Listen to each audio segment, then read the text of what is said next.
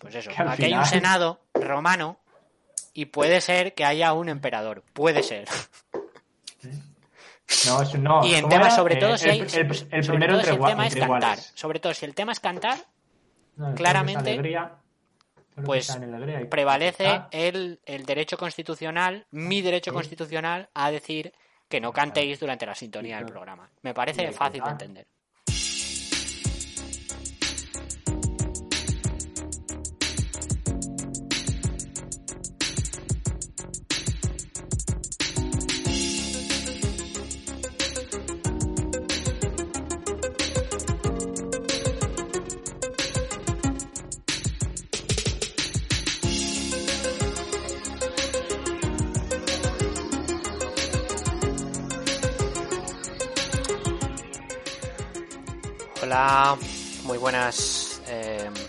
Tardes aquí. Son las 6 menos 20, hora peninsular, del domingo 12 de julio, eh, año 2020, de nuestro Señor, Nuestra Señora o de quien haya puesto los años, básicamente. Eh, ¿Qué tal? Hace mucho calor. Eh, no, aquí no. No. No, no. Bueno, no llevo chaquetina, así que. Está más siempre, hostias, pero estuvo la calefacción, por ejemplo, hoy por la mañana un poco a lo que daba. Aquí no hace, no hace calor. Eh, pues el que tiene calor eh, y os habla es Diego. eh, y las dos personas que no tienen calor, una de ellas, la que ha puesto la calefacción, es Roch. Hola, Roch. Muy buenas, Diego. Muy Y la otra personita que también tiene fresco, o al menos no tiene calor, es Brenes. Hola, Brenes, ¿qué tal? Buenas tardes, muy bien. Bueno, aún, con, aún sin calor. Bien. Sí, sí, sin calor, pero bien. Yo he O visto no- gente en la playa, en Asturias, pero yo sigo sigo las noticias de Asturias con mucha atención y una de las cosas que miro es si está la gente yendo a la playa o no. No, es que hizo buen fin de semana, o sea. A- ayer hizo algo de caloruco, lo que pasa que no, no hacía mucho sol por, por el interior, que bueno, en la playa sí. Y bueno, también aquí la gente, a, a la mínima oportunidad que tenga de ir a la playa, que tampoco hay muchas, ¿sabes? Cerca de Vegas Can Choosers. No sé, Roche, yo empiezo a ver, o sea, empiezo a ver agujeros en tu en tu historia. O sea, Es la cámara que no es de Bueno, buena pero no, o sea, agujeros en, en mi historia. O sea, mi experiencia es mi experiencia, no me la puedes discutir. Yo no tengo calor. ¿Que la gente está en la playa? Pues ellos sabrán. ¿Que Brenes está en camisina? Pues Brenes sabrá. Yo no tengo calor. bueno, Y pues calificación opina que había que darle candela a tal, porque yo ni la apago ni la enciendo y hace lo que le da la gana. Candelación. Entonces, no hay más que decir. está bien. Pues nada, yo, yo, o sea, creo que con esto directamente podemos empezar con este eh, capítulo número 13 Con- de Sócrates vs. Con un Ninjas. programa, un programa sobre bendiciones, creencias y, y impresiones personales. Muy bien. Es una intro, sí. No, queda bien, bien. ¿Es, es ironía? ¿Sería ironía esto? Pero no me respondáis a eso. Eh, vamos directamente al. Vamos directamente al jardín. Pero no sin antes, por supuesto, hacerte una pregunta, Roch. Si. Escucho. Em, ¿Cuál es tu postre favorito?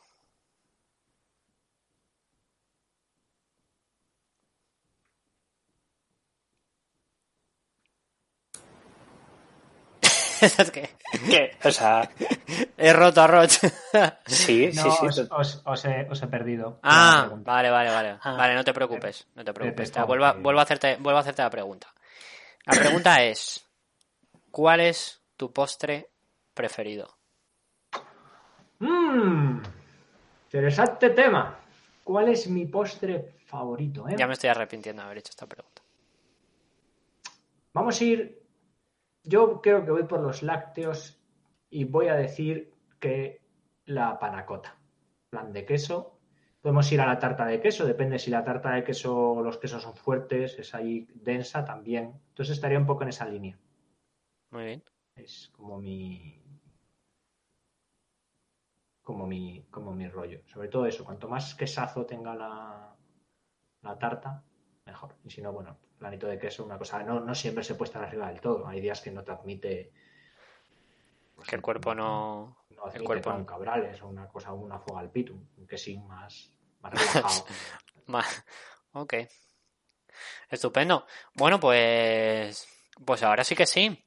Capítulo. Perdón. Episodio número 13. eh, que sigue con. Después de, de- de nuestro mini parón vacacional. Sigue con nuestra ya famosísima serie sobre filosofía de la ciencia. Bueno, pues sí que seguimos llegando ya al un punto, al clímax, ¿no? Al desenlace, al recopetín. Habíamos tenido ahí el- la Segunda Guerra Mundial, que había sido un Matu.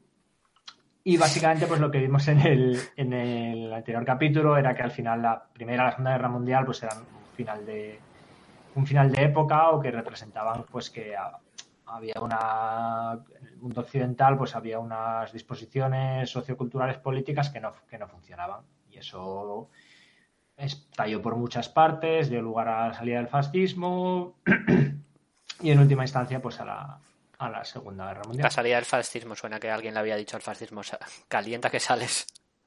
Eh, bueno, pues fue así en las dos partes. Alguien le dijo al fascismo calienta que sale, salió con mucho ímpetu al partido, pero al final pues se encontró con la defensa combinada de la Unión Soviética. No sé si la Unión Soviética ya en la guerra civil. Bueno, da igual. Y de Estados Unidos y de otras potencias y le pararon en, le pararon en nuevo gol. Parecía que así hubo un ataque muy fuerte, pero al final hubo gol.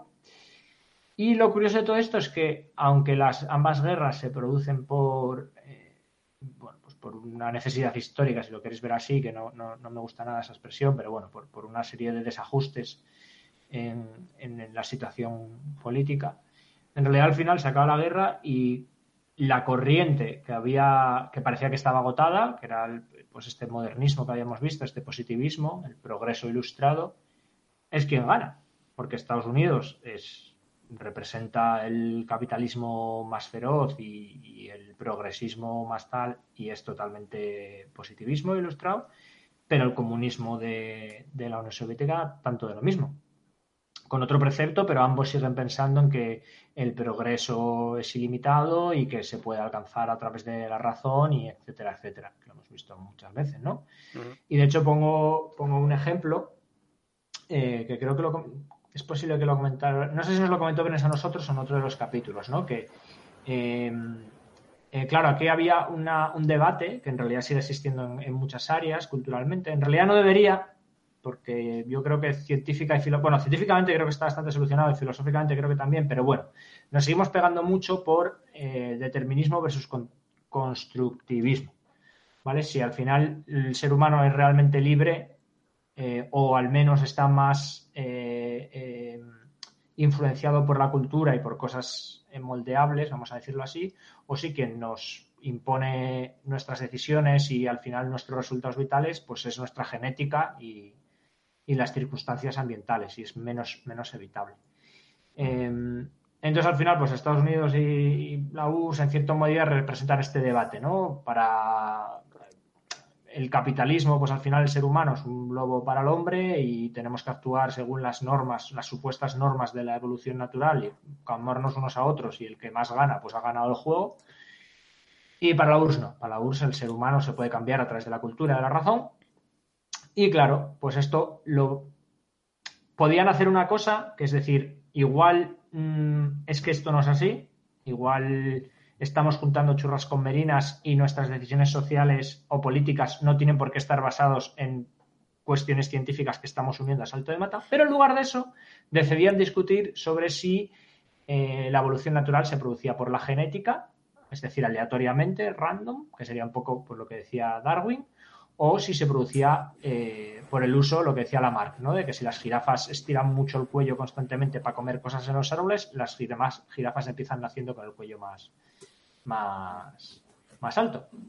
Vuelvo a decir que, o sea, sabemos que o sea, lo de la URSS ya era un poco enrocarse, eh, porque ya había conocimientos genéticos. De hecho, hay un, no, ahí no lo busqué para el capítulo, había un científico ruso que en una conferencia lo dijo. Dijo, es que si esto del lamarquismo fuera verdad, hace mucho que las niñas rusas hubieran dejado de nacer vírgenes. Em, que bueno, eso no necesitas ni genética, no es un poco más de, sentido común. Pero em, eh, era enrocarse un poco, pero da igual. Cualquiera de los dos casos, fuera el que fuera, mm, yo sigo sin ver que esto te justifique una u otra cosa, ¿sabes? Que mm, cómo actúen los genes, que de esos esté el salto a tal. Bueno, el caso es que están estos dos bloques y estamos en la igual. Y, de hecho estamos peor al principio, en el sentido de que, claro, han ganado y se han venido arriba del todo. Y además es verdad que han ganado, la guerra en gran medida se gana eh, por estas políticas de progreso y de, y de, y de incremento constante, ¿no? Eh, eh, pues pongo un par de ejemplos aquí, que es, pues, por ejemplo, Estados Unidos le, mide el lomo a Japón en la guerra del Pacífico, cuando Japón empezó muchísimo más fuerte, por varias cosas, ¿vale? Siempre las guerras nos gusta mucho, sobre todo con lo de los nazis, nos gusta mucho tener un muy peliculero, un evento que es el que lo cambia todo, porque se pierde y se gana por muchas movidas. Pero una es porque llega un momento que sencillamente Japón no puede enfrentarse a la capacidad productiva de Estados Unidos, en parte porque Estados Unidos es inmenso, ¿sabes? Y Japón es una isla que es verdad que en aquel momento ya tenía muchos territorios eh, que igual tampoco controlaba muy bien, pues porque los que no eran muy queridos, por lo que fuera. Eh, pero imagínate, bueno, imagínate, ¿no? Lo que hizo Estados Unidos fue una política de guerra de poner todas sus fábricas a construir aviones y barcos y no sé cuánto. Y Japón está intentando buscar como una gran batalla final que muy le gusta mucho, es muy de Naruto. Y, a Estados Unidos le da igual, porque tenía todas las batallas finales que quisieras y Estados Unidos te seguía enviando barcos. Y a Rusia le pasa un poco igual, ¿vale? Cuando llega Alemania a Rusia, cuando Alemania, la Alemania nazi ataca a Rusia, Alemania es el recopetín, tiene un montón de experiencia, tiene ya los Panzer III que son la leche y Rusia está un poco regulera. Eh, pero ya lo que había hecho cuando veía venir el, cuando vino venir la movida, Stalin había movido, que me flipa, había cogido todas sus industrias y las había movido hacia el interior de Rusia, que ya es un fit, es una, un logro industrial de la leche, y lo que se dedicó fue a copiar los tanques alemanes y empezar a hacer tanques, ay, no me acuerdo cómo se llama el tanque ruso, que era peor que los Panzers, pero era mucho más barato y podían producir mucho más. Entonces llegó un momento que, mira, pues sí, pues muy bien el tercer Reich, el Ubermen no lo sabe, pero yo tengo 200 tanques y tú tienes 3. Eh, explícame explícame lo que quieras sobre el honor de la guerra alemana. Sí, lo de em, siempre, ¿no? Y los múltiples. Bueno, que tampoco quiero que nos metamos aquí en un capítulo bélico sobre la Segunda Guerra Mundial, porque para eso hay 357.000 podcasts. Em, pero el tema de los varios frentes, ¿no? También, con respecto a los o sea, con respecto a los nazis, cuando se encuentran otra vez como en la Primera Guerra Mundial combatiendo en dos frentes, cosa, que ya sabían que no podían hacer, que no salía bien. Alemania perdió por 250.000 razones, es lo que, lo que decía. Y lo que dice, sé que, hay, que ya hay cosas mejores, pero Alemania perdió. Pero estos casos concretos de, de, logro industrial no parecía como que validaban eh, en contra de precisamente de que lo que hablamos en el capítulo anterior, ¿no? que al final Alemania nazi representaba un poco este, este esta oscuridad, este antirracionalismo. No, no, pues mira, aquí con la ciencia y la tecnología, en plan ópera espacial, ¿sabes? Ha, ganado ha ganado la raza o la facción que tiene las naves más avanzadas contra los Zerg o la raza de los. Sí. la raza de los bichos tal justo, estaba, eh, justo estaba pensando en el StarCraft cuando has comentado lo de Rusia, que no lo sabía, ¿no? Cómo había movido otras fábricas al anterior, que parece los Terrans ahí despegando sus... Eh, o sea, lo que hizo Rusia es, es, como muy, muy loco todo lo que toda la industria que hace. Pero sí, sí, es básicamente empezaron a coger las fábricas, a desmontarlas, a meterlas en trenes, a construir los raíles, porque obviamente nadie, no había raíles para ir a la estepa, ni a... ni a Siberia, empezaron a construir trenes y, desmontar todas las industrias y llevarlas como los Terran y llevarlas hasta, hasta la parte protegida, porque se veía un poco el percal. Eh, es verdad que, a ver, lo de siempre, ¿no? Y lo que llevamos diciendo, siempre adaptamos un poco el discurso.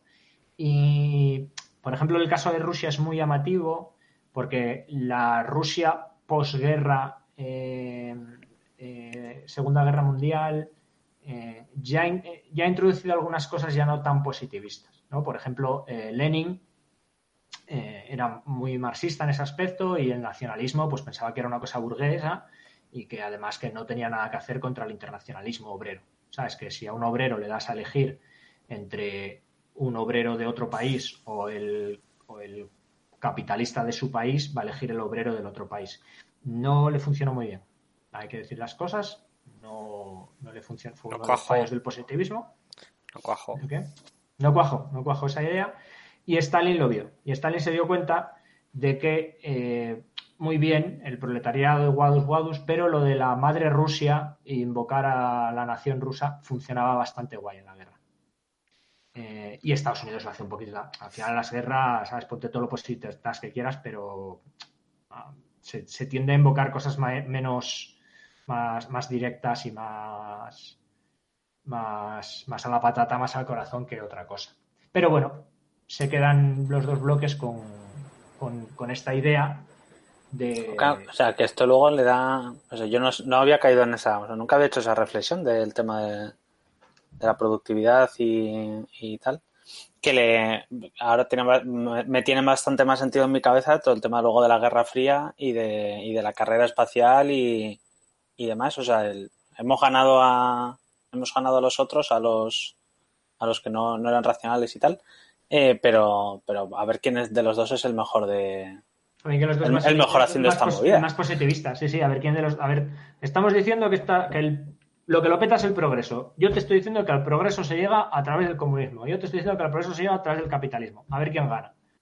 Bueno, de los, de los dos bloques, eh, ¿no? De, de los dos bloques después de la guerra, vamos, voy a hablar sobre todo del, del estadounidense, ¿no? Bueno, del bloque, en realidad, el bloque liberal, el bloque capitalista, eh, porque al final es el que más influencia nos ha dejado, bueno, pues por razones obvias, ¿no? Porque los que perdieron, perdieron y, y los comunistas, pues ahí se quedaron, que igual, igual se están viniendo arriba ahora, pero de momento la influencia para nosotros como Occidente viene de Estados Unidos, ¿no?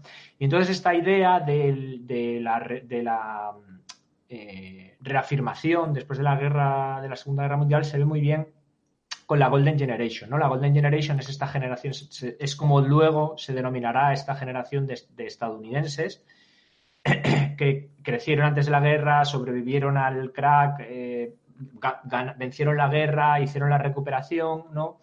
Y eh, creo que hay una imagen popular en la media que más o menos todos reconocemos, que es pues este señor, este militar, eh, exmilitar, que es súper estricto con los valores tradicionales americanos, que está amenazando todo el día a su hijo de enviarlo a West Point, a la academia militar, que su hijo es un hippie, etcétera, etcétera, ¿no? Que representa pues pues eso, como, lo, como los valores tradicionales estadounidenses y muy, como muy religioso, con, con la vida muy, muy asentada, ¿no? La casa en los suburbios, un perro labrador, el jardín, etcétera, etcétera, etcétera, ¿no? Y tenían esta idea de eh, tú trabajabas, seguías unos, una conducta decorosa cristiana y tal, y ibas a tener bienestar. Si iba a conseguir progreso, iba a haber, iba a haber bienestar, ¿no?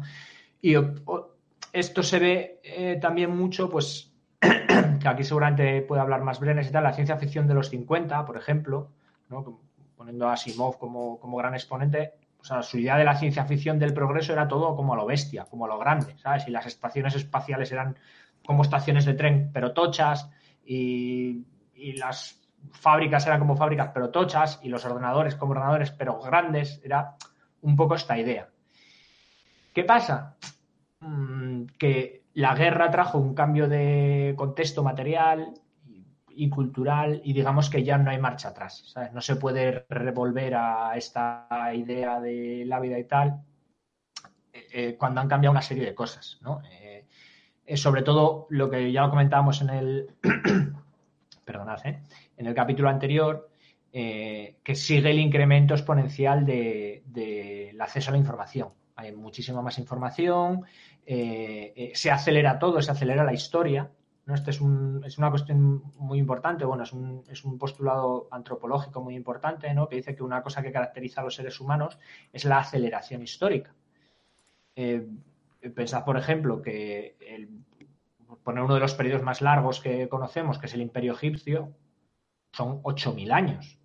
Y en realidad el principio y el final son relativamente parecidos, o son mucho más parecidos de lo que son solo los 2.000 años de la civilización occidental que tenemos ahora. Y ya no os quiero contar en los 50, en los 100 últimos años. He oído que creo que hay, hay más distancia, o sea, estamos temporalmente más próximos a Cleopatra de lo que Cleopatra estuvo a la construcción de las pirámides. Sí, sí, las pirámides tienen, una, tienen como 12.000 años, una barbaridad así. Y Cleopatra es del Imperio Romano, que es, o sea, es de Julio César, que es año cero. Es que es una absoluta... No pasaba nada, tío, era un rollo aquello. Pasaba despacito. pasaba despacito. Ellos estaban de acuerdo. Eh, ahí, en, ahora en, nuestra época, ahí está la idea esta de la singularidad, que es la, el retelling moderno de, eso que comentas tú de la aceleración eh, cultural e histórica.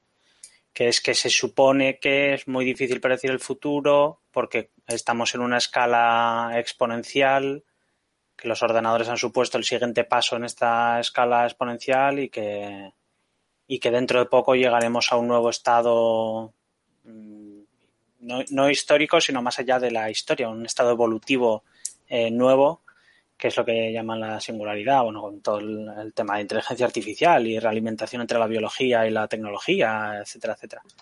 que es un pues poco magufo, pero, pero bueno, ahí está.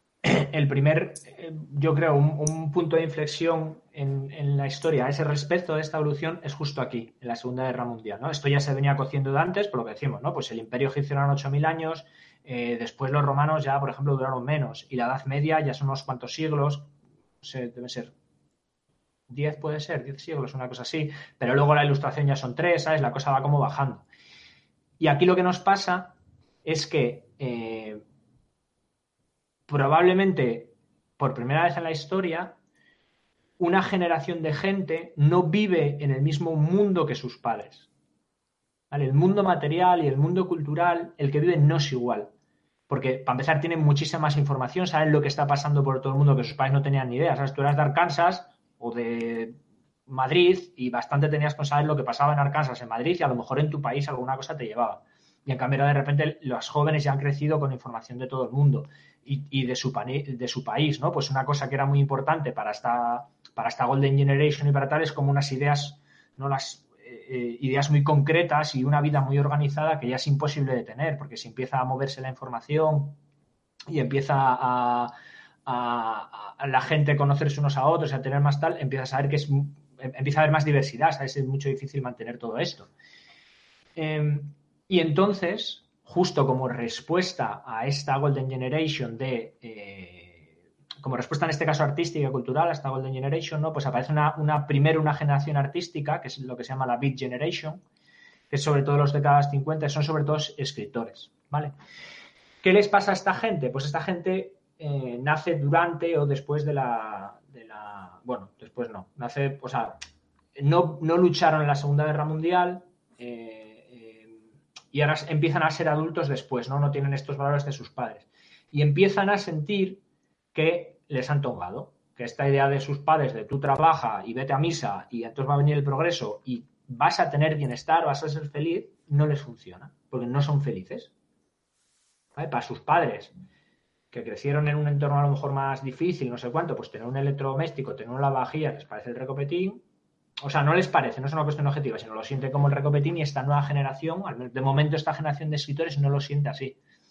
Y empiezan a escribir reflexionando sobre viajes de exploración interior. ¿no? Que, si lo material no me hace feliz, entonces ¿qué me hace feliz? Porque esto también es una cosa que en toda la historia había muy poca población que había tenido acceso a a, un nivel, a un cierto nivel mínimo de bienestar, que sigue, o sea, en porcentaje de población de la Tierra sigue siendo muy poca.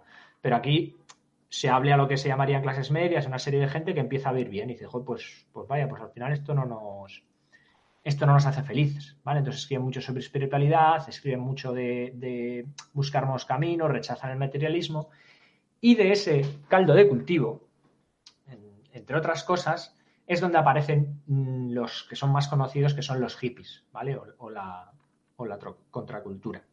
Básicamente los hippies son pues la, una mayor popularización de los de la Beat Generation, o lo que se llaman los beatnik, igual lo habéis escuchado en alguna película eh, americana, que bueno, un beatnik era como una poco, era como una palabra medio despectiva, ¿no? A lo mejor como hipster.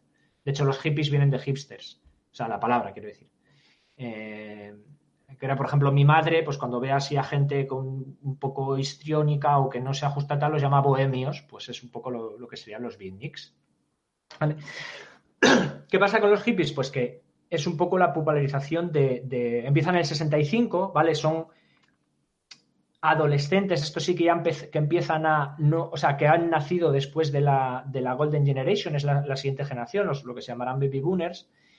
Eh, han leído a la, a la, Big Generation, se han criado con, con estas ideas, han criado en un bienestar y no son felices, siguen ser felices. Y además, encima, sus viejos son súper, eso es todo lo contrario, son súper reaccionarios. Pues está no, tú lo que tienes que hacer, y ser un hombre, y bueno, si eres un hombre, si eres una mujer, lo que tienes es que aprender a cocinar y no sé cuánto y tal. Y está esta peña diciéndoles que, esto que no les, que no les casa.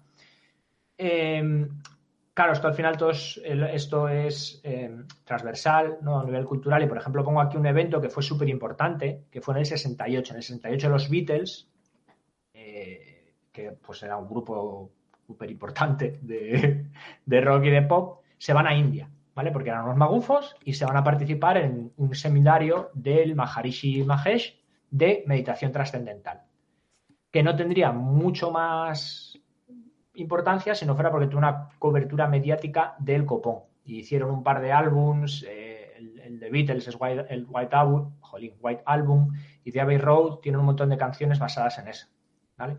Entonces, la prensa les dio un mogollón de tiro, la, la, la, se habló un montón, la gente escuchaba sus discos y esto consiguió que eh, todo este tipo de filosofías orientales, pues eh, eh, en principio sobre todo la India, pues inundase Occidente, que ya lo estaba deseando, ¿sabes? Estaba como pidiendo esta, como pidiendo esta, estos nuevos enfoques. Al final es un poco de estas sinergias que se dan en la historia, bueno, sí, que se van como acumulando cosas, que unas influyen en otras. Encima, coincide con que justo entre el 66 y el 76 es cuando ocurre en China la revolución cultural de Mao, que es, es, es muy interesante con lo que estamos hablando, porque al final la revolución cultural es eh, el extremo opuesto, es como el, el, todas las ideas que hablamos sobre racionalidad, ilustración y tal, pues lo más exagerado y desorbitado sería la revolución cultural. O bueno, en realidad lo más ya extremo que viene aquí sería la, la revolución de los Yemenes rojos, cuando ya se cargaban a gente por, por tener gafas porque eran unos intelectuales. ¿no? Pero bueno, China en este momento decide que Mao decide que tiene que deshacerse de todo lo viejo, de todo lo eh, irracional, de todo lo místico, y empieza a, pues, a, destruir templos, a cargarse a monjes, a etcétera, etcétera. Y mucha de esa gente se irá para, para, para Estados Unidos o para países de habla anglosajones, muchos irán a Australia. Eh, por poneros un ejemplo, por ejemplo, eh, que yo tengo más cerca, pues creo que al menos de las cinco grandes familias de Tai Chi, al menos tres tienen a sus patriarcas fuera de China desde hace tiempo, porque se piraron en la, en la revolución. Eh, en la revolución eh, cultural. Es curioso cómo China. Eh, no quiero desviar mucho el tema, ¿no? Pero ahora cuando has mencionado lo del Tai Chi y tal, cómo China quiere recuperar o sea, trata de recuperar y poner en valor un montón, eh, en realidad, las artes tradicionales eh, chinas. Eh, no sé, ¿habéis visto la anécdota del... Em, hay un, un luchador semiprofesional de, de MMA, de Mixed Martial Arts chino, que se dedica a, bueno, pues ha denunciado en internet y tal que las artes marciales chinas y los maestros de las artes marciales chinas eh, bueno, pues son un, son un fraude con respecto a. O por. Vamos, con respecto a lo que es el, el combate puramente, ¿no? Y, ha hecho esta cosa de. Están los vídeos por internet, ¿no? De retar a maestros chinos. A maestros de Tai Chi, de Kung Fu y de tal. Y, el tipo, o sea, hace eso, Michel Martial Arts, y no es nada, no es nada bueno, en realidad. Pero claro, les mide el lomo. Les mide el lomo de una manera brutal, ¿sabes? O sea, está peleando con este típico señor ya entrado en cierta edad que cree que puede mover las cosas con la energía de su cuerpo tan no sé cuánto, que cuanto más despacio se mueva, más fuerza tiene algo así, pues viene este jamelgo que suelta hostias como auténticos panes y y, y lo que y todo esto venía porque eh, las autoridades chinas lo han eh, pues se han, se han cargado sus vídeos y lo tienen en el ostracismo y ha recibido amenazas de tal porque, porque las autoridades de China se están como defendiendo los valores de tradicionales chinos y como las artes marciales chinas son por supuesto no solo efectivas sino superiores a los métodos occidentales y tal.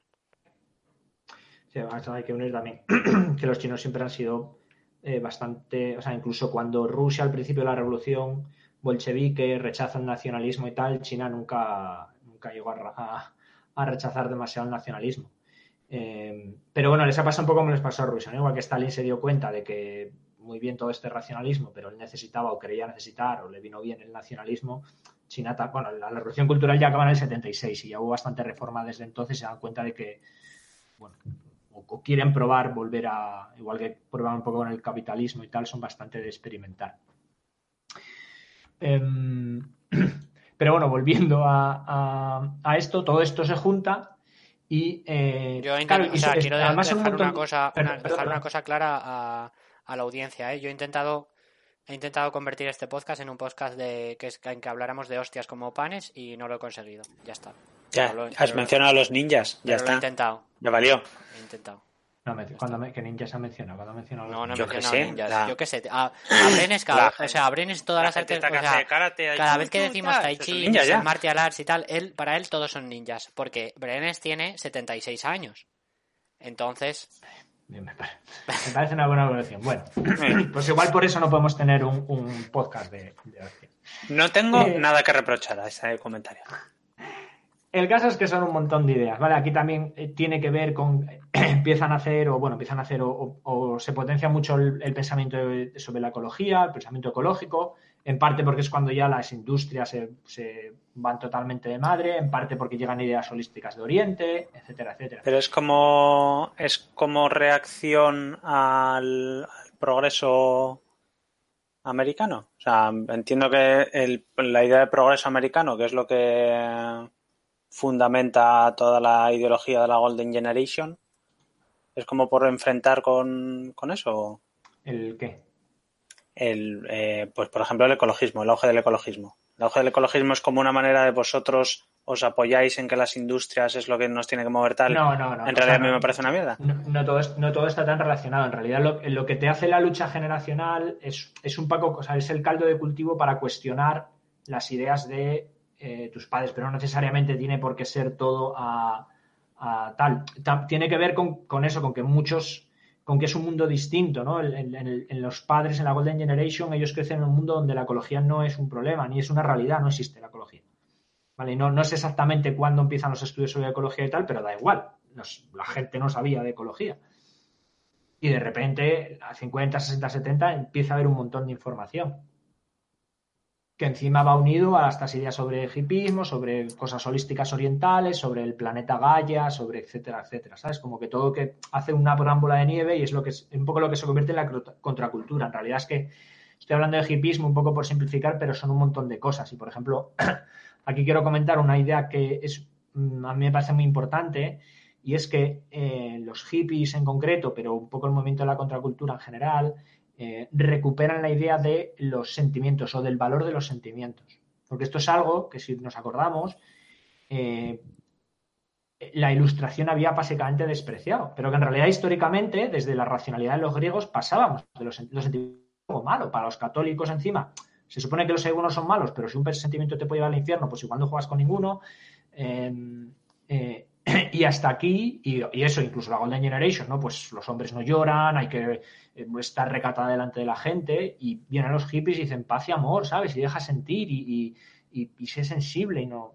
Y todo este tipo de ideas vuelven a poner en valor una cosa que, es que tiene que ver también con Oriente y con las religiones orientales, como, el hinduismo, como, el budismo, ¿no? Bueno, el budismo no es el mejor ejemplo de sentimientos, pero, pero eh, vuelven a ponerlo en valor, ¿no? Y por ejemplo, yo menciono aquí eh, a mí una cosa, hay una rama del, feminismo de los 60-70, bueno, en realidad no, solo de ahí, pero bueno, eh, todo está como mezclado, ¿no? Y hay una parte de, más espiritual de feminismo eh, que habla de que, o que postula, de que una de las cosas, la forma en la que ha hecho el, patriarcado, de la que ha conseguido desposeer a las mujeres y oprimirlas y tal, y joder el mundo en general, es imponiendo los sentimientos históricamente masculinos, ¿sabes? Y, y, el macho y la destrucción y tal, y quitar el valor al cariño y al cuidado y a este tipo de sentimientos que los ha eliminado de la historia. Entonces con eso pues ha dado carpetazo también a, la, a las mujeres que no eran, no eran, no era eh, una, un feminismo de es que las mujeres son sensibles, ¿no? Ellas te decían, se comparaban un montón a lo mejor con, con las eh, guerreras sacerdotisas de la luna, no me acuerdo, babilónicas puede ser, no me acuerdo, da igual. Lo que pasa es que ellas dicen, a veces hay que luchar, pero el hombre o el patriarcado lucha por conquistar, por el sentimiento agresivo, mientras que ahí se puede luchar por proteger, cosas así, ¿no? Uh -huh. O sea, es, una, es, un momento en el que se recupera o el que empieza a hablarse, que también tiene que ver porque aquí es cuando empiezan a, a eh, volverse más académicas y más formales los estudios sobre psicología y, y ese tipo de cosas, pero es cuando eh, eh, vuelve a hablarse de sentimientos. Qué, interesa qué interesante, porque, perdón, ¿eh? Qué no, interesante porque, eh, porque es súper cíclico, ¿no? O sea, me parece que es algo que es de lo que actualmente se está intentando hacer como mucho hincapié entre ciertos círculos activistas, ya no solo feministas y tal, ¿no? Sobre la, la vuelta y la...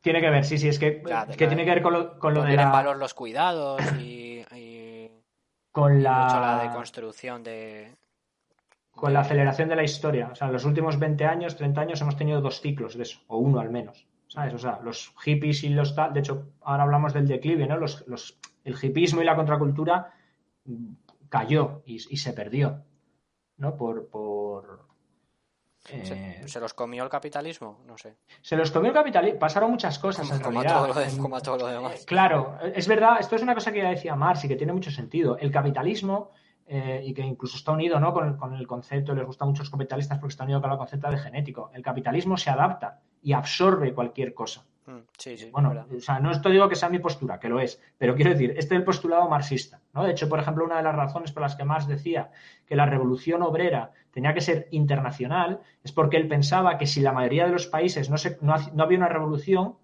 si el comunismo estaba en minoría, iba a perder. ¿Sabes? Tan seguro estaba Marx del poder del capitalismo. Entonces, el capitalismo se, se comió a los, a, los, a los hippies por varias cosas. Eh, uno, porque crecieron. Y en realidad, y esta es mi opinión personal, pero igual se fueron demasiado al otro extremo, como suele pasar en las culturas. Entonces, no tenían un, programa político.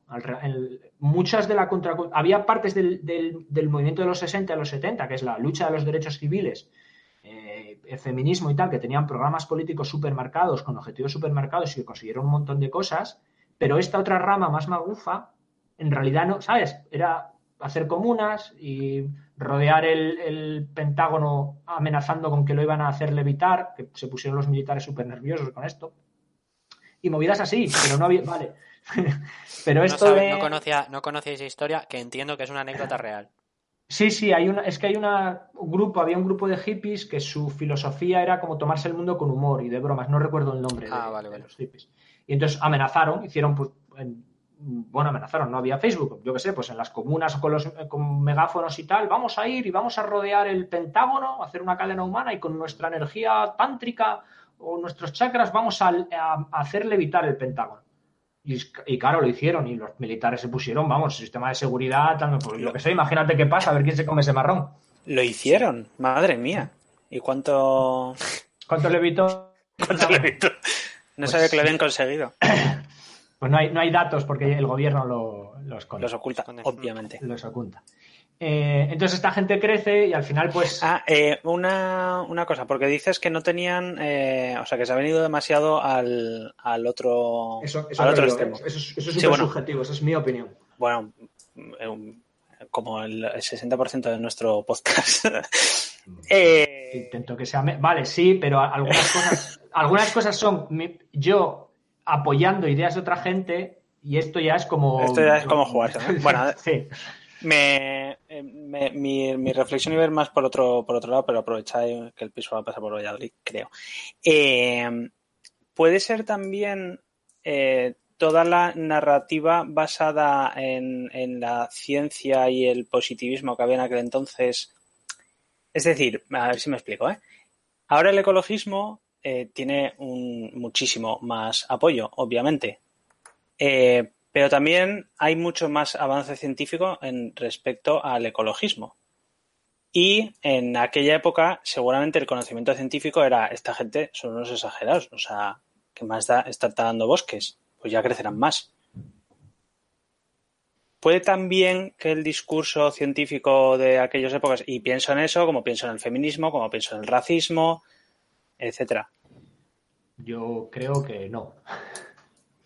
porque, o sea, porque lo estamos, creo que había suficientes. La ecología es un buen ejemplo. O sea, muchas de las cosas de ecología era, o sea, eran, las, como muy fáciles de venir. Hay otras que te compro que a lo mejor psicología era más difícil. O la liberación de la mujer. O sea, había suficiente evidencia científica para, ¿sabes? Para que la gente no saliera.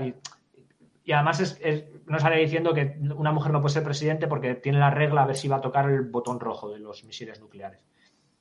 Pero es que eso lo siguen, con los avances científicos de ahora lo siguen diciendo. Entonces, si los avances científicos que tenemos ahora no sirvieron de, hombre, antes que había menos, pues menos, pero parece que no es muy importante. Sí, un apunte que con respecto al ecologismo y tal, lo que parece que, o sea, primero que, por ejemplo, con respecto al cambio climático, ¿no? Parece que ya había, o sea, que había estudios claros en los años 70 sobre el impacto del uso de combustibles fósiles en el cambio climático.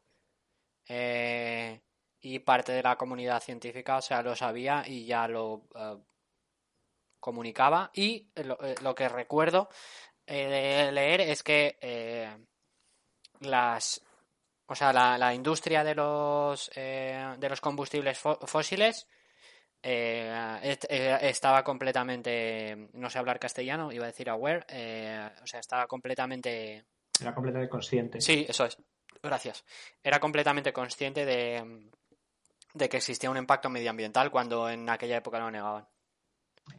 con esto no es por en plan o sea conspiranoico, no estoy hablando tal, estoy hablando de que existía el conocimiento. Existía, sí, sí. en ese aspecto, por lo menos, para es, una buena pregunta, o sea, es una buena puntualización la que hace Brenes, porque me estaba dando cuenta de que por la inherente narrativa del podcast, estuvimos hablando desde ciencia ahora y claro, ahora nos pasamos dos capítulos hablando de maguferías, pero la ciencia los, o sea, sigue avanzando que es una absoluta barbaridad. O sea, la ciencia ya no la para, lo que pasa es que va a su rollo. Pero aquello es un stopable, ya, o sea, no, hay quien lo pare. Eh, y de hecho, fíjate, eh, para mí otro de los problemas de, bueno, este ya es más, más general de, por qué ese, eh, el, hipismo entra en declive y tal, es porque hacen una, hacen una mala asimilación de, las cosas que traen de fuera, de las culturas orientales. Para empezar, porque es muy, sabes, tú no puedes, eh, o, bueno, no puedes, es muy difícil asimilar una cultura de una persona que ha crecido en ese contexto cultural, si viene y te lo cuenta, no tienes ni palabras, ni términos, ni ideas que que se compare, ¿sabes? Entonces empiezas a hacer malas transformaciones, llamas al chi energía porque es lo más parecido que tienes, pero entonces eso tiene inconvenientes porque en tu palabra energía hay una serie de conceptos que realmente no se aplican a lo que una persona oriental entiende por chi, etcétera, etcétera. Entonces al final eso quedaba muy bien a los 25, a los 20 años, de verano y tal, no sé cuánto, pero cuando empiezas a crecer te van como faltando cosas. ¿no? Em, aún así, eh, esto nos va a dejar un montón de cosas que hay un, hay un legado del que hablaremos después, pero de que, sigue muy vivo, ¿no? Por ejemplo, New Age sigue con bastante, bueno, relativa buena salud, no solo culturalmente, que ahí tiene que ver lo que decíamos antes de que el capitalismo lo absorbe todo, ¿no? Y lo vende todo. Eh, eh, pero bueno, todos un poco tenemos, conocemos a gente que es más bien más, más de este aspecto no hippie, ¿no? El, el, concepto de persona que hace yoga, que tiene un aspecto más espiritual de lo que sería la norma, por ejemplo, en España. Eh, eso sigue vivo, ¿no? Eh, las medicinas alternativas, en nuevas religiones, en esta época es muy interesante, a mí me gusta mucho, eh, porque aparecen un montón de, sobre todo en Estados Unidos, vuelvo a repetir, un montón de nuevas religiones que llamaríamos, llaman neopaganismos. Y es muy guay porque un ejemplo que me gusta mucho es la religión Wiccan, que también tiene que ver y fue muy acogida por, el feminismo, y bueno, es una, una, nueva religión que tiene que ver con brujería, con The Craft se le llama, ¿no? Si habéis visto eh, la película, pues, bueno, la película no se llama por eso, pero todo está, está como relacionado. Eh, y es un ejemplo muy guay de lo rápido que están evolucionando las cosas, pero en realidad la Wicca no es una religión ancestral ni nada por el estilo. me parece que se crea a principios del siglo XX. ¿Vale? Igual que el tarot, que es una cosa que se vuelve a poner de moda aquí, me parece que es del siglo XIX. Lo que pasa que para esta gente eh, cogían y veían los libros y veían las fotos y los artículos de las personas que habían fundado estas religiones y les parecían como antiquísimos. ¿Vale? Igual que tú, si ahora ves una foto de una persona hippie de los años 70, ves que es un poco vintage, ¿no? que tiene otra moda, pero tú la identificas como de tu mundo. En cambio, si ves una persona de los años 30, te parece que es del siglo pasado. Entonces, bueno, pues el hipismo como gran movimiento se, disuelve, bueno, es la mejor palabra, ¿no? Se disuelve y se quedan todas estas cosas de, todos estos orientalismos que tenemos ahora, eh, se queda. Y luego, pues, luego esto tiene mucha, o sea, luego hace mucha bola de nieve, ¿no? Pues mucha de esta gente haría estudios en universidades, eh, en esta época, eh, pues sobre psicología, sobre cosas alternativas, empiezan estudios de género y tal, ¿no? Todo este, todo este tipo de historias. Eh, no sé si tenéis algún añadido, alguna pregunta. No, por mi parte. No, porque aquí es lo que decía, comentaba antes Diego, ¿no? De que se está, ahora estamos como volviendo al tratamiento de las emociones a darles eh, foco. Cuando se acaban los 70, mediados de los 70, hay otra reacción, ¿no? Y entonces eh, parece ser más la Guerra Fría está como en su momento álgido, pero el capitalismo está creciendo, que es una absoluta barbaridad. Eh, los baby mooners han casado de hacer el hippie y al final de los 70, pues mm, parece que todo este, los, sus hijos empiezan a verlos un poco como magufos. ¿no? Y entramos un poco, pues ya lo que serían los 70, en la generación de los 80, pero donde eh, el contexto material sigue siendo muy parecido, la gente sigue teniendo un montón de acceso a la información, etcétera, etcétera. Entonces no hay vuelta, no se vuelve atrás a, las ideas eh, eh, modernistas, a las ideas, a las ideas ilustradas, ¿no? Em, eh, ¿Qué pasa? Se coge un poco lo que venía del hipismo, es decir, se coge pues estas ideas más espirituales, más magufas y tal, y como no se pueden, como no podía adaptar de este rollo del chi y las artes marciales en meditar, que es un rollo, lo pasamos un poco por el tamiz de eh, el positivismo y de la ciencia. Que además, en los 70 a los 80 es un momento maravilloso para esto, porque el auge científico empiezan a aparecer ordenadores, eh, ha habido la carrera espacial está en auge, se ha llegado a la Luna, eh, y encima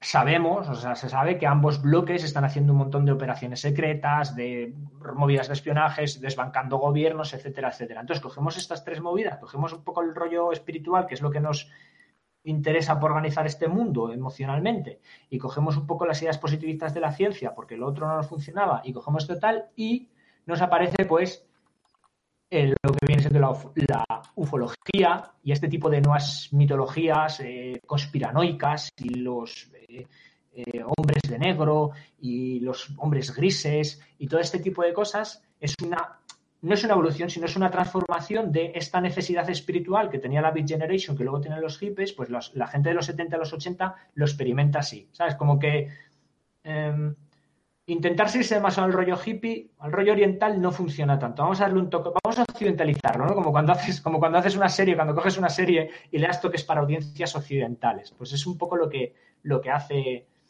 eh, esta, estas nuevas mitologías. Porque además lo, tienen como de todo, quiero decir, hablan de platillos baleantes y de ciencias y no sé cuánto, pero en realidad son súper espirituales, siempre, siempre hay trascendencia y, cuando los extraterrestres te... Em, abducen, son como experiencias muy religiosas, ¿sabéis lo que os digo? Que no, no es hardcore ciencia ficción.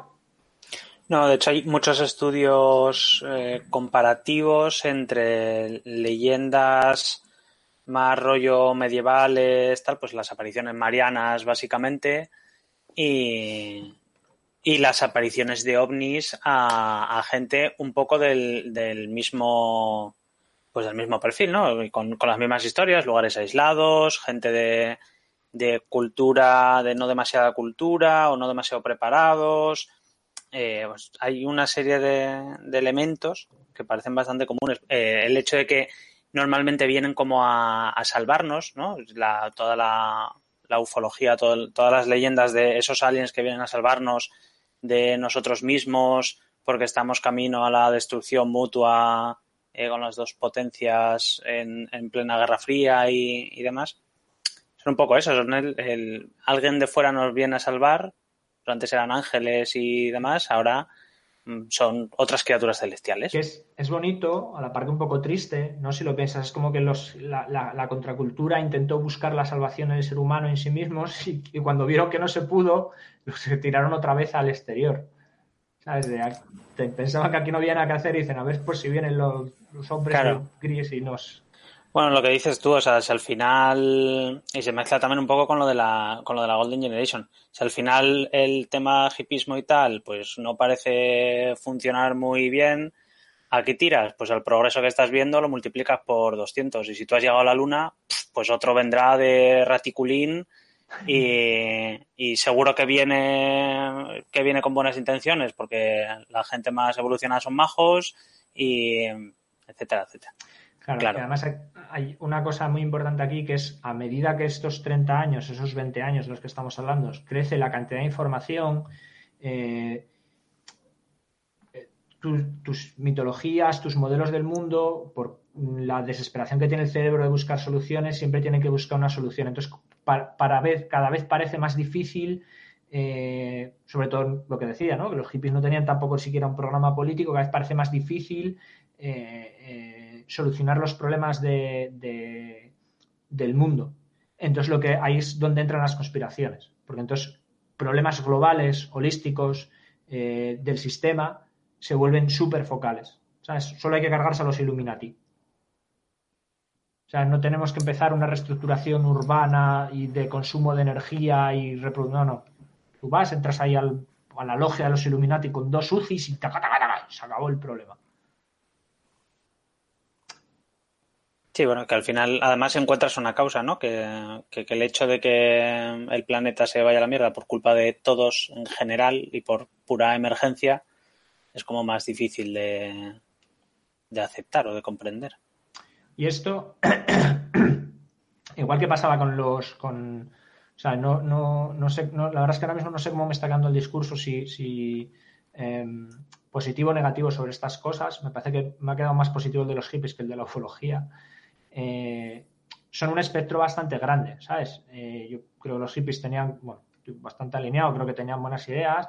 Sus ufologías tienen sus cosas, pero por ejemplo, veniendo precisamente de este caldo de cultivo de los hippies, lo apunto aquí, es verdad que aquí se empieza a ver una espiritualidad científica eh, sin toda esta base de, em, de, hechos más discutibles. ¿no? Y pongo el ejemplo de Carl Sagan. Carl Sagan, eh, y, para mí es por una de las razones por las que Cosmos tuvo el éxito que tenía, porque era un comunicador muy emocional y muy espiritual, ¿no? y él le gustaba esta movida de que estamos hechos de polvos forjados en las estrellas que al final es una movida súper holística y, bastante religiosa, ¿no? Y, muy reconfortante. Hay, gente a la que resulta reconfortante.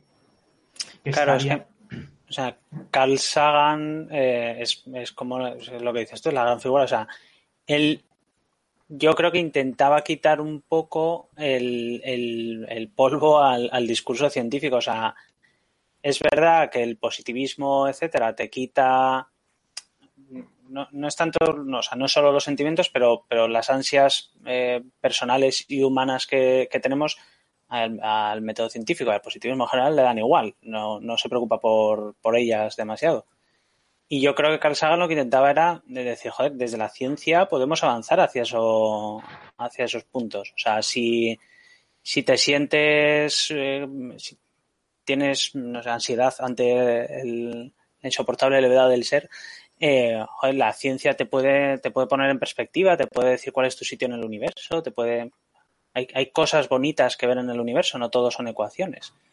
Lo que dices tú, eh, todos somos polvo de estrellas y tal, es, un discurso muy, muy emotivo, claro. y que ayuda a, a, la divulgación. O sea, de hecho, Carl Sagan lo que genera es una escuela de divulgación científica que es bastante probable que antes no hubiese porque incluso figuras anteriores como Feynman, que es así como famoso también por vídeos que tiene y tal, son puramente eh, técnicos, por así decir. O sea, Feynman tiene vídeos eh, vídeos muy interesantes sobre filosofía de la ciencia y sobre física y sobre tal, pero no apelan a esa, a esa conexión emocional.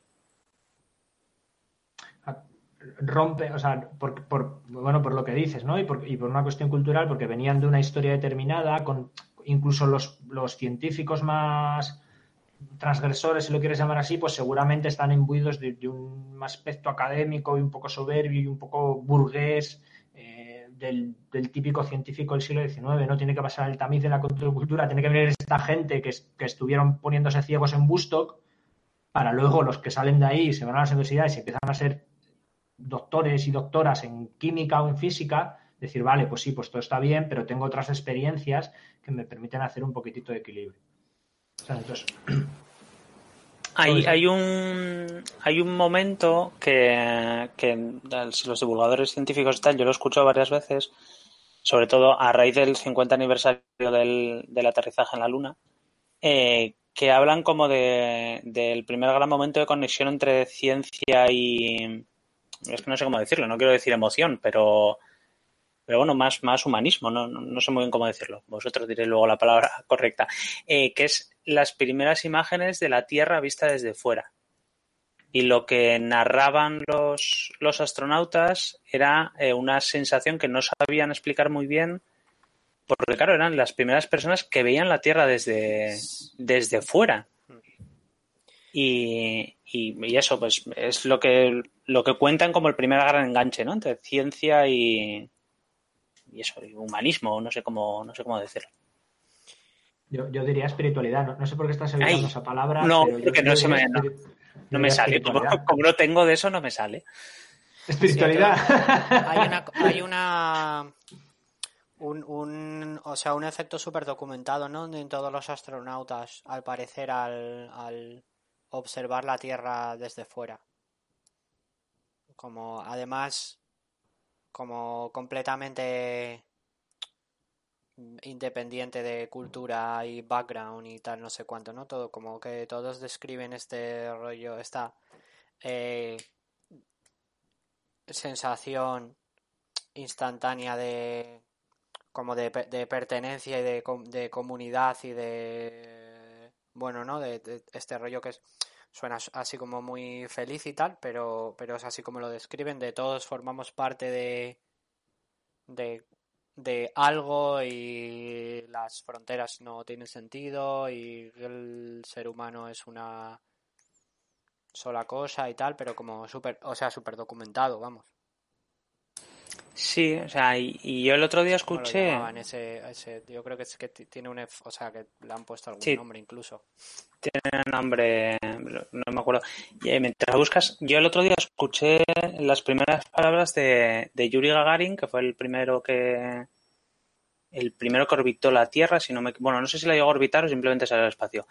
Eh, que eran las, las, primeras palabras de sorpresa ante ver la Tierra desde, desde fuera, que eran algo así como, madre mía, la Tierra es azul, qué, qué preciosidad, esto es emocionante. Y, y es algo que incluso me emociona, me emociona escuchar cuando tal, él está en ruso, no entiendo, ¿sabes? Las, los matices no los pillo muy bien, pero, pero me parecen como, como unas palabras muy, muy emocionantes, es un efecto muy bonito. Que no estoy seguro que la ciencia haya podido dar nunca, ni antes, ni no sé después. Bueno, a lo mejor no sé, no sé tampoco, no sé, hombre, no lo sé, es que tiene que ser una movida, es que claro, es un salto literal y figurado muy impresionante, ¿no? No, no sé, eh, incluso grandes avances científicos como, yo qué sé, grandes avances y visuales, ¿no? Quiere decir, cosas que consiguiera la humanidad que se, son más difíciles de, apreciar a nivel de magnitud, sensorialmente. O sea, pues yo qué sé, pues la penicilina es el recopetín, pero ¿sabes? Es meterte una aguja, que es hasta como desagradable. Digo, hombre, no me está satisfaciendo espiritualmente esto. Vale, el efecto y tal de ver la Tierra desde, pues eso, desde, desde el espacio y como suspendida en el, en el, pues eso, en el vacío que es el espacio, eh, lo, al estado mental que provoca lo han llamado el overview effect que no sé cómo sería la traducción. La verdad. No, Pero no bueno, tampoco fácil. nos. Que, sí, sí, la vamos a liar con la. Además, a la verdad es que es bastante fail, ¿eh? O sea, yo espero algo así súper bonito y es como, bueno. Bueno, ¿vale? Em, pues, pues, pues eso, todas estas cosas suman un poco. em, pero bueno, al final eh, la, no- la corriente más bueno, no llaman alternativa, ¿no? Efecto, más, pers- bueno, efecto perspectiva. Perdón, o sea, me he ido a ver qué decía la. cómo lo traducía la Wikipedia y lo llaman el efecto perspectiva. Y, eh, perdón, ¿eh? Eh, No, no, cito, el efecto perspectiva es un cambio cognitivo de la conciencia reportado por algunos astronautas y cosmonautas durante los vuelos espaciales cuando observan la Tierra estando en órbita o desde la superficie lunar. Eh, fin de la cita. que era lo que conseguían los hippies, pues con setas en, en otras circunstancias. Más barato. Sí. Un documen- Esto me recuerda que hay un documental en Netflix sobre el SD y tal que quiero ver, que tiene muy buena pinta. Y ya está. O fue... creo, creo que voy a intentar no hacer más off topics en este episodio. No prometo nada. Eh, bueno, pues un poco de todas maneras, ya como entrar en el resumen. Antes hablamos del declive de los hippies, no puedo hablar del declive de la ufología y, bueno, lo que llamo las nuevas mitologías, eh, pues porque es- están totalmente activas. No pongo aquí lo que llamo legado. O, o- Me gusta mucho lo de nuevas mitologías, por cierto. No sé si el Eh, término es tuyo o... A, a mí me gusta, no sé, o sea, yo no lo he leído, pero no me atrevo a decir, o sea, es que no es mío porque es, es como muy obvio, me parece muy, ¿sabes? La idea me parece muy obvio, ¿no? Porque además, si coges cualquiera de estas, eh, no, yo por ejemplo, sabéis que a mí me gustaba mucho y me sigue gustando, lo que pasa que no- ya no sé ni qué hora los echan, lo echan muy tarde, ¿no? Pero cuarto milenio. Un saludo para Iker desde aquí que nos estará escuchando. Eh, eh, y tú, todas estas, que en realidad son como una gran cosmovisión, ¿no? Al final todas es un poco como, es muy bonito porque es como el mundo Marvel. Joder, ¿Sabes? todavía- Tú tienes como... Nada, nada, es que más, es que más- y Bren se está riendo porque sabe lo que voy a decir. ¿A que sabe lo que voy a decir, no? Sí, lo sabes. O sea, me estaba acordando de la puñetera eh, exposición de cuarto milenio que nos hiciste ir a ver. Que es que Joder, todavía, o sea, todavía me duelen. ¿Qué, qué fueron? ¿20 pavos o 12 pavos? No sé, para mí fueron 1000 euros. ¿Pagamos por aquello? Claro que pagamos, claro que pagamos. o sea, es que me está leche. bien merecido, me está bien merecido. O sea, lo que hago por amor. O sea, lo que Yo he de decir que no me, no me acuerdo en absoluto de esas Por- cosas. Me pues acuerdo del antes, me acuerdo del capaz de después. bloquear, tu, tu cerebro es capaz de bloquear la absolutamente mm, nefasta, irrisoria experiencia que tuvimos allí. Es que era de que estaba lle- lleno de mo- era o sea todo muñecos sabes y, y o Hostia, sea efectivamente no es- espera es- no vamos a volver a tener la misma de Es que una me va- exposición no me de cuarto milenio. ¿Qué alien, esperabas? Que levitasen las... sí, o sea, es que igual tú pensabas ir a ver fantasmas. Dices, joder, es de cuarto pero que eran muñecos, pero que eran, eran muñecos que tú te puedes ir a, a, a- o sea, peor que el museo, No, museo no, de cera, ¿sabes? de mucha peor calidad. No, no, Muñecos, lo siento, además, pero no. Lo que pasa uno- que tú entraste al lado de otros sin ningún tipo de contexto, además. Eso sí. Eso, Eso, ninguno. Claro, lo los fans Pero del tú programa estabas- veíais el muñeco aquel, veíais el espinete y decías, hostia, el espinete este, claramente es el hombre de las nieves de Madagascar de arriba, ¿sabes? Y yo digo, pero si, pero si es un espinete que han pintado de gris, ¿qué me estás contando? Tú estabas enfurruñado porque no estabas en la movida y entonces ya todo te parecían muñecos. Pero las maquetas todo. estaban muy bien. De todas maneras, haz 30 Que iban a segundos. estar has bien las- no- la- la- en no las meter maquetas, off topics en el programa. Que está muy bien las maquetas, tío. Eh, se me ha ido. Ah, a mí me gusta mucho Cuarto Milenio y es, es como el universo Marvel, ¿no? Tú escuchas cada una de la gente que además tiene como sus especialistas, este el de ufología, este el de conspiraciones y tal, y en realidad todos se conectan y todos tienen una cosmogonía, ¿sabes? Es una religión, todos explican eh, cómo se ha creado el universo, de dónde venimos, cuáles son Sí, todos tienen su cosmo, o sea, su cosmovisión completamente, eh, sí, sí, vamos, compartimental, eh, ¿cómo decirlo? Sí, racionalizada dentro de su movida, de su locura, lo tienen todo completamente racionalizado, sí, sí. Y cumple, ¿no? Como todas las cosas, ¿no? Entonces al final son, son indiscutiblemente, ¿no? Es una nueva mitología, es una nueva forma no basada en hechos, por mucho que digan, de explicar el mundo y dar un lugar en y dar un, un lugar en él, ¿no? ¿Y sabes lo que tienen también ahora? Mis 20 euros. Que lo Sí, demás no me molestaba, pero mis 20 euros Me molesta bastante. Es que quién me manda. Es que a quién se le ocurre. Es que me está bien, o sea, me está bien. Me está, o sea, me está perfecto. Está perfecto.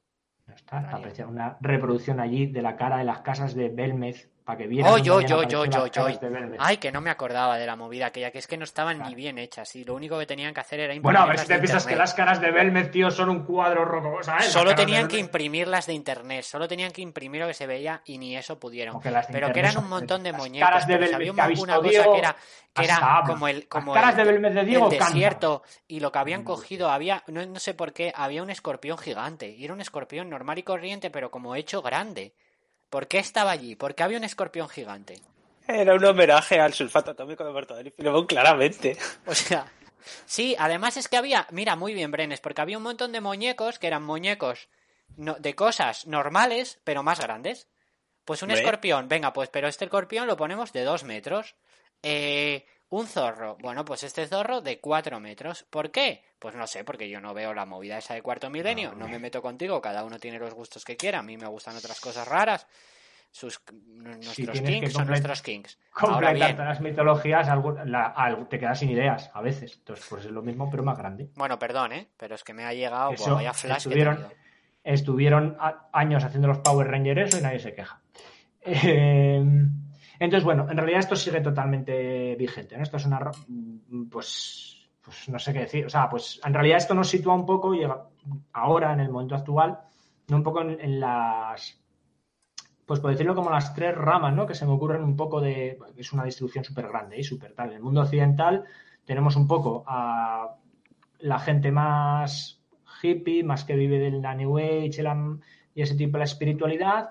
Tenemos la gente que tira más de estas cosas, ¿no? Pues los antivacunas, los terraplanistas, la cienciología. La cienciología es un ejemplo súper guay de esto, porque es así que se considera una religión y, tiene una mitología que se os va a la cabeza. O sea, es una película de, la Universal, un blockbuster de ciencia ficción.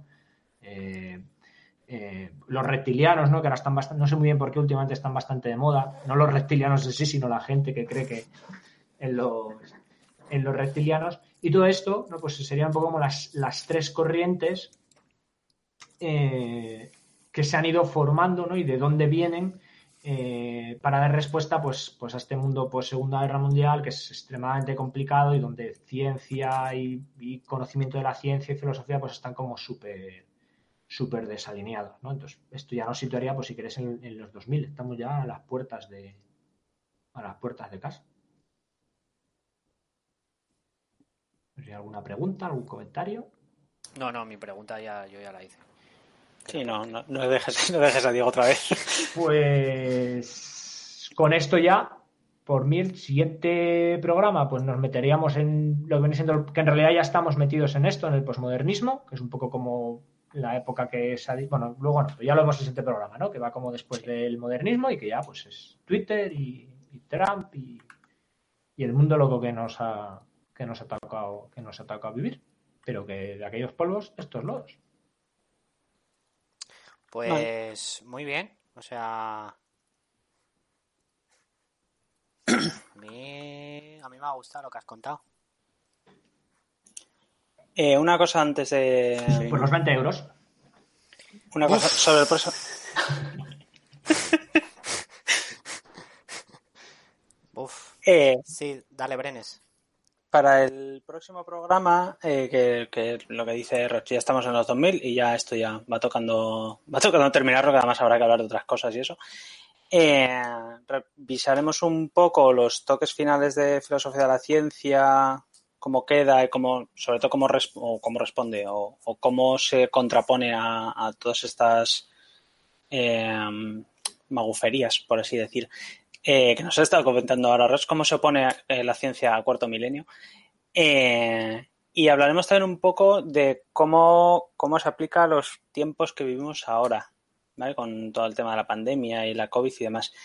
Entonces, si tenéis, si la gente que nos está escuchando, los cinco que nos estén escuchando, si tenéis alguna duda sobre cómo está la ciencia reaccionando a todo el tema, bueno, de las noticias que veis o tal, eh, dejarnos comentarios en iVoox, redes sociales varias. No, te- y- no tenemos, o sea, las de no cada tenemos, uno, pero en bueno, el caso, pero- está bien, sí.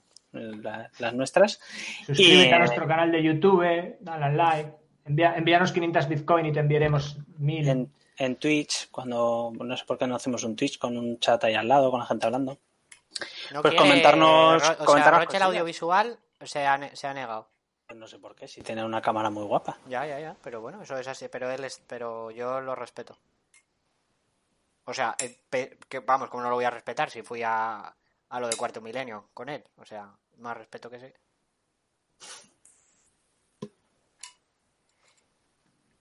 Pues eso, no, no, recalco, recalco el mensaje. Eh, por favor, eh, cualquier duda que tengáis o alguna cosa que queréis que tratemos, eh, pues dejarnos un comentario y, y haremos todo lo posible por desviar Tem- el tema, probablemente, de la cosa. Para, Sí, si preguntáis cosas complicadas, pues pues lo desviaremos no el sé. tema, pero en plan, pero gracioso.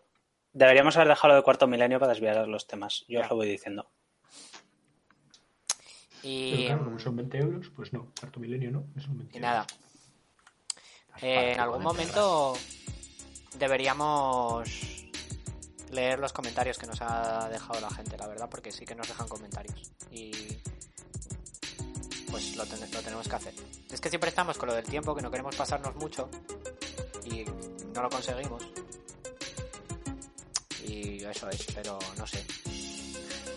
Mira, pues de- podéis dejarnos un comentario diciendo, no nos importa el tiempo, da igual, venga, meterle 20 minutos más y leer comentarios. O hacer, no, por favor, hacer los podcasts de 5 minutos, no soporto. Solo leer no los lo digáis, comentarios. por favor. Eso con no comentar es suficiente, no hace falta tampoco ir a hacer daño. Eh, pero bueno, pero que agradecemos un montón, eh, de verdad, eh, eh, la gente que nos comenta y, y nos deja reviews y cosas. eh, porque, o sea, disfrutamos un montón haciendo esto y, y lo íbamos a hacer de, de todas formas. eh, pero vamos, no nos vamos a hacer los, los vivos y de verdad que, hombre, pues cada persona que dice que algo que haces pues le gusta o le entretiene o le ha ayudado, pues eh, te sube un montón la moral, vamos, no, no, no voy a negarlo porque es así. Nos hace mucha ilusión que nos escuchéis. Además, hay una. en, principio, el podcast eh, surge, entre muchas otras cosas, no como una idea de, pues cuando Diego se fue. Bueno, Diego lleva mucho tiempo en Madrid, ¿no? Pero una manera de pasar tiempo con, con él juntos, ¿no? Ya no puedes quedar por las tardes, no sé cuánto. Y me parece súper bonito eh, que en realidad esto se extienda, ¿no? Y se comparta con, con otra gente. Entonces, eh, la gente que nos esté escuchando, las personas que nos estén escuchando, pues algunas os conocemos, otras nos conocemos, pero pues en cierta medida ¿no? me, me hace ilusión, ¿no? Siento como la energía, como que es una cosa, hay un proyecto global pequeñito que llegará hasta, o sea, no llega hasta ningún sitio, pero que estamos todos un poquitito, un poquito más juntos. Pues sí, qué bonito. Estoy de acuerdo. Pues nada, gente, eh, un placer. Placer, Brenes. Un placer, Diego y Rodrigo. Un placer, Roch. Un Cuidaros mucho y hasta el próximo episodio. Muchos besos a todo el mundo. Muchos Bye, besos.